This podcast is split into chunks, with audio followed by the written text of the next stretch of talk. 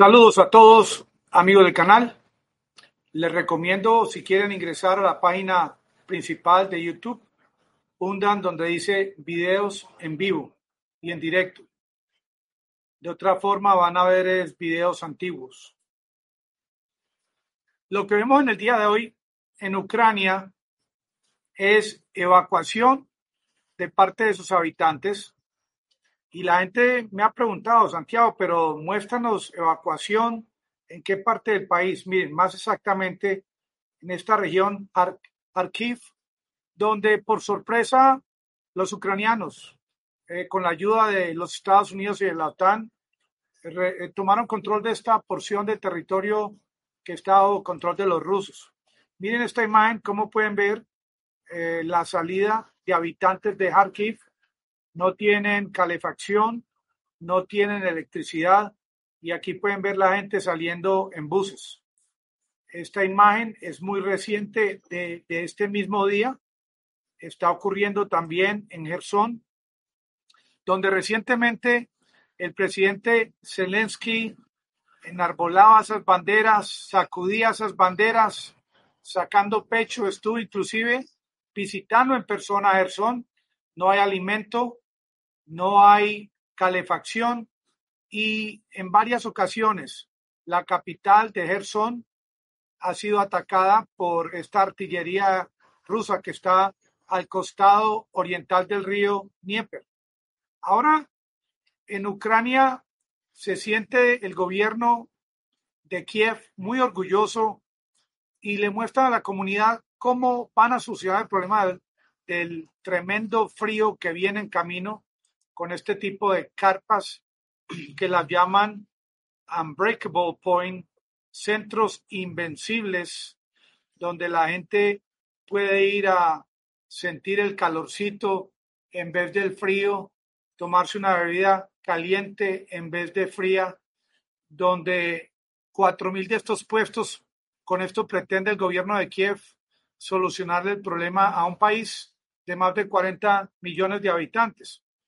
Pero hoy el presidente Putin por segunda vez lanzó una advertencia que a mí me da la impresión que los habitantes en Europa todavía no han entendido, porque ese famoso tema del tope al precio del petróleo, impuesto, propuesto inicialmente por Janet Yellen del Tesoro allá en los Estados Unidos y luego fotocopiado por el G7 ahora por la Unión Europea y Australia, es un proyecto con el que pretenden supuestamente dos cosas. Una, evitar que Rusia se siga robusteciendo económicamente para comprar más armas, municiones, para continuar haciendo la guerra a Ucrania. Y la otra, pretenden con esta medida estabilizar el precio del petróleo.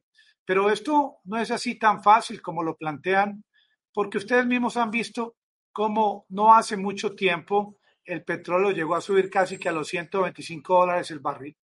Ahora está por el orden de los 84 y subiendo.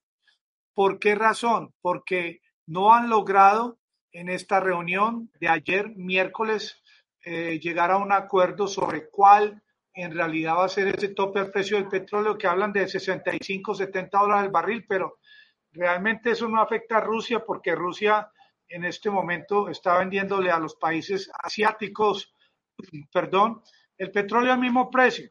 Lo que es una realidad, sin lugar a duda, en esta imagen pueden ver esta realidad. Esto es lo que se está viviendo en Ucrania y lo que se va a vivir en los próximos días.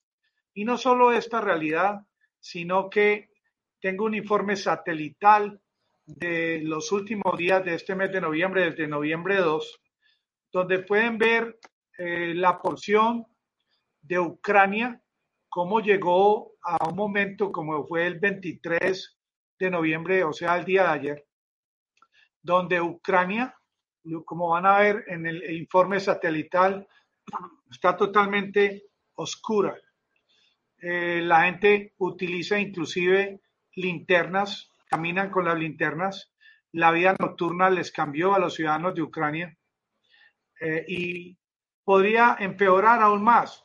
Miren, este informe de estas cámaras web que les voy a mostrar de varias localidades Esta es la de Kharkiv, la gente caminando con linternas. Kharkiv, informe de cámara web. Eh, aquí hay otras localidades, si ustedes alcanzan a ver. Esto es del día 24, o sea, de hoy mismo, en Sebastopol, Crimea, en Kharkiv. El fenómeno de los apagones que está experimentando Ucrania mientras les estoy hablando, el fenómeno de la nieve, del congelamiento, el fenómeno de estas carpas, de la llegada supuestamente de miles de generadores eléctricos que no han llegado todavía a Ucrania, pero los han anunciado, y la posibilidad de que Ucrania ya se quede sin ese gas que estaban tomando, gas que iba con destino a Moldavia y que estaba quedándose en Ucrania, ya les van a cerrar el grifo. Ucrania es un país eh, en una situación de gran emergencia, como lo dijo ayer el presidente de los Estados Unidos. Lo mismo que esta advertencia del día de hoy de parte de Putin, esta advertencia hay que tomarla en serio. ¿Y por qué razón lo digo? Porque miren, miren el día de hoy cómo se reunió Vladimir Putin con el, con el ministro de Irak. Eh, Irak, país miembro de la OPEP, la OPEP organización, OPEP Plus, OPEP más, organización que hasta el día de hoy no ha sacado a Rusia del interior de, esta organización. Rusia sigue activa como miembro activo y todavía la OPEP no se ha pronunciado al respecto de qué va a ocurrir exactamente ese día y hora que finalmente esta gente del G7 y sus amigos eh, logren imponer este tope. Lo más curioso es que este tope del precio del petróleo realmente no va a afectar a los países europeos que ya, acuérdense, el mensaje de Ursula von der Leyen que a partir del 5 de diciembre, en pocos días, ya empieza ese, ese embargo contra eh, todo petróleo que llegue por mar a Europa. Entonces, ¿en qué los va a afectar? Igual manera, Vladimir Putin dice que estos países que le quieren imponer un, tope a su petróleo, estos países no les va a enviar petróleo, pero ¿quiénes se van a perjudicar realmente? Aquellos países que tienen embarcaciones que transportan petróleo de Rusia, embarcaciones que vienen de Grecia, de Malta, eh, de Chipre, embarcaciones que dependen de aseguradoras occidentales. Y, es esto realmente el, tema en cuestión de estos países que quieren crear este tope al precio del petróleo, buscan supuestamente reducir la capacidad bélica de parte de Rusia, pero es que Rusia no solamente depende de la entrada de los hidrocarburos, también tienen entrada por venta del oro, por venta de otros minerales. Eh, también Rusia tiene en sus reservas una cantidad de dinero bastante grande eh, para subsidiar el tema de la guerra. También Rusia recientemente amenazó a los países donde, donde hay dineros congelados, eh, que va a ser lo mismo con dineros que estos países y de inversionistas de estos países que tengan en la Federación Rusa. Pero en el contexto de lo que estamos hablando en este momento, eh, se vienen graves problemas para la población europea, como lo pueden ver en esta gráfica. Esta gráfica dice lo siguiente, los altos precios de los combustibles podrían acabar con más vidas en Europa que peleando directamente en la guerra en Ucrania, eh, países que se van a ver más afectados, Italia, Reino Unido, Francia, Hungría. Eh, Hungría es un país que en la actualidad está recibiendo eh, petróleo desde Rusia este país no estaría tan perjudicado como los demás. Esto es la realidad. Y los días pasan y entre más pasan los días, más se va acercando la situación en la que se están uniendo todas estas curvas, como es la curva del tope, como es la curva de la temperatura, como es la curva de la gran posibilidad de que una vez más se escale el precio del petróleo, por ejemplo, y del gas. Ahora que ha bajado en cierto modo el tema del contagio en la China, informes de última hora, cuando hay este tipo de informes, eh, resulta que eh, China nuevamente eh, a futuro se considera que va a aumentar su producción y a consumir más petróleo. Pero mientras esto ocurre y sabiendo que es una realidad que viene a futuro cercano, Zelensky continúa atacando a esta joya de la corona de los rusos, que es Crimea, un lugar que fue anexado en el año 2014 y desde el año 2014 hasta el día de hoy, hasta, hasta el inicio de esta guerra, era una región eh, sagrada para Rusia, era una región que no fue bombardeada, no recibió ataques de parte de Zelensky, de parte del gobierno ucraniano, pero ahora Ucrania se ha envalentonado precisamente por el tema de, de esa ayuda que tiene de tantos países. Mientras esto ocurre y mientras el presidente de Rusia se reúne con el ministro de Irak para tocar el tema del precio del petróleo, Estados Unidos ha estado muy callado en este asunto. ¿Y por qué razón tanto silencio? Porque el más beneficiado de esta coyuntura de guerra es los Estados Unidos, con esos altos precios a que están vendiendo el gas licuado que lo envían por barcos, a esos altos precios que van a vender su petróleo, que con toda seguridad Estados Unidos no va a vender el petróleo a Europa a este precio tope que va a fijar eh, el G7 y sus amigos. Inclusive escuché que no era 65 70 dólares el barril, sino que quieren inclusive que el tope sea 30 dólares, 25 dólares, algo que con toda seguridad va a crear de parte de Rusia una reducción drástica en su producción. Inclusive en el día de hoy, Vladimir Putin habló de que este año Rusia está produciendo 530, 530 millones de toneladas de petróleo y que si esto ocurre, van a rebajar para el año entrante 2023 a 490 millones de toneladas, sin tener en cuenta cuál va a ser la posición eh, de parte de la OPEP. Yo personalmente eh, pienso de que la OPEP va a respaldar a Rusia, pero tantas cosas están ocurriendo y sobre todo que todos los días ocurren noticias que fastidian a la Federación Rusa como hace unos días acusaban a Irán de proveer directamente, que el gobierno de Irán está enviando directamente drones eh, 136 a Rusia, algo que fue desvirtuado, que cómo llegaron los drones de Irán a Rusia, pues hay mil maneras de que lleguen eh, eh, los productos de un país a otro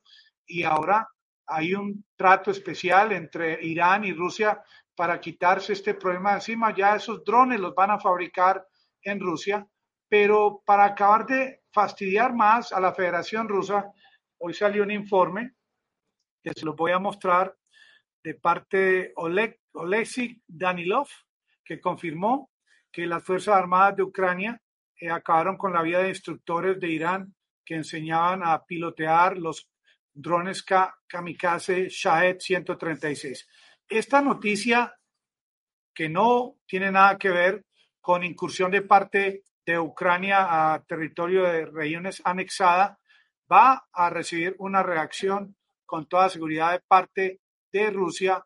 Ya se sabe cómo eh, eh, van a enviar misiles a atacar eh, centros de munición, a atacar rutas por donde se están desplazando fuerzas ucranianas, como ocurrió en el último ataque que dicen que simplemente y únicamente Rusia envió ataques a pabellones maternos eh, en, Ucrania, pero esto, esto fue un daño colateral. ¿Qué es lo que está ocurriendo? Cuando Rusia envía misiles a Ucrania, eh, la defensa aérea de Ucrania trata de interceptarlos.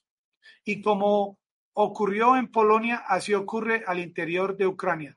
Eh, cuando estos eh, misiles que lanzan desde Ucrania para destruir estos misiles rusos. Eh, interceptan contra los mismos fragmentos de estos misiles, no hay control de dónde van a caer y este daño colateral que se crea en, estos ataques, eso es contemplado o, o divulgado por las Fuerzas Armadas de Ucrania como ataques directos por parte de los rusos. Miren, es que todo esto hay que tenerlo en cuenta, pero ustedes no encuentran este tipo de información en las plataformas occidentales. Les voy a mostrar un comentario de parte de Dmitry eh, Meldeve, que él es un hombre eh, más halcón, a pesar de que la gente creía que Putin es el, como se dice, el hombre más duro, el hombre sin piedad, el hombre que no lo piensa dos veces para causar dolor. Miren este comentario. Eh, y él lo hace, Dimitri Medvedev, lo hace para fastidiar al mundo occidental, como el mundo occidental lo hace contra Rusia. Dice, Kiev es simplemente una ciudad de Rusia y debe ser devuelta. ¿Cómo será? ¿Qué pensará Zelensky al respecto? Que Zelensky, por ejemplo, contempla el tema de una negociación solamente si devuelven todas las regiones anexadas a Rusia.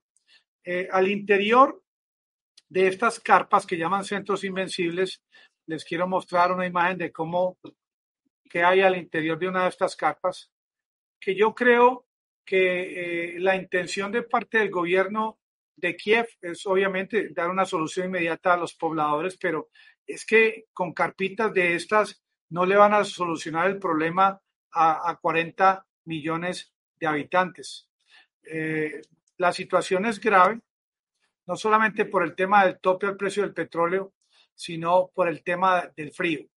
Ya se podría decir a estas alturas, noviembre 24 del año 2022, que Kiev, aún acelerando el proceso de reconstrucción, de reparación de todo el sistema energético, ya no tiene tiempo.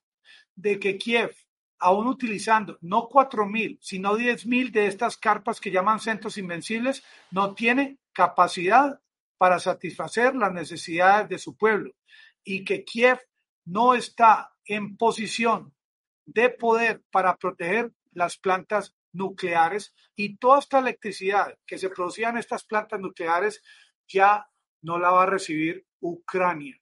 Entonces, ¿cómo van a traerle electricidad a la gente ya que ya casi llega diciembre?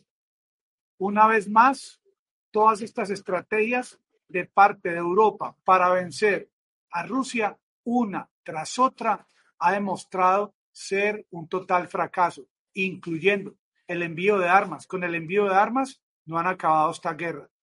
Con el envío del famoso tope al precio del petróleo, ni con el tema de las sanciones a Rusia han logrado colapsar la economía de la federación. Ninguna de las medidas, ninguna de las medidas creadas por Occidente para acabar este conflicto han tenido éxito. Y sin embargo, el secretario de Defensa de los Estados Unidos y sus asociados, incluyendo al general Miley, Humili y Stoltenberg de la OTAN, Ursula von der Leyen, Borrell y toda esta gente guerrerista, incluyendo aún a Macron, a Sunak del Reino Unido, ninguno de ellos han creado una estrategia salvadora. ¿Y cuánto se va a demorar el mundo para que aparezca algún líder de uno de estos países? Han salido algunos, como eh, el de Hungría, eh, Orbán, eh, que a raíz de su posición al respecto de el ingreso de Finlandia y Suecia, él va a demorar esto hasta el año 2023, lo mismo que, que Turquía pero lo hacen de una forma eh, no tan directa como se esperaba y otros países que podrían estar actuando de una forma más rebelde, como Alemania, que se va a quedar con graves problemas energéticos, no están actuando, están todos del lado de los Estados Unidos, pero Estados Unidos definitivamente ya ante el mundo se ha mostrado como, eh, eh, como, como lo hizo un hombre allá en Roma para desviar el algoritmo que se lavó las manos. Así Estados Unidos se ha lavado las manos en esta situación y está permitiendo que un pueblo de más de 40 millones de habitantes pague los platos rotos. Está permitiendo que ah, crear unos mecanismos supuestamente para quitarle capacidad a Rusia, pero no está difundiendo al mundo realmente cuánto dinero de más van a ganar en estas próximas semanas con la venta del gas, con la venta del petróleo a Europa. Amigo del canal, muy agradecido. Y acuérdense, hundan videos en vivo y en directo. Que la pasen todos muy bien. Muy amables.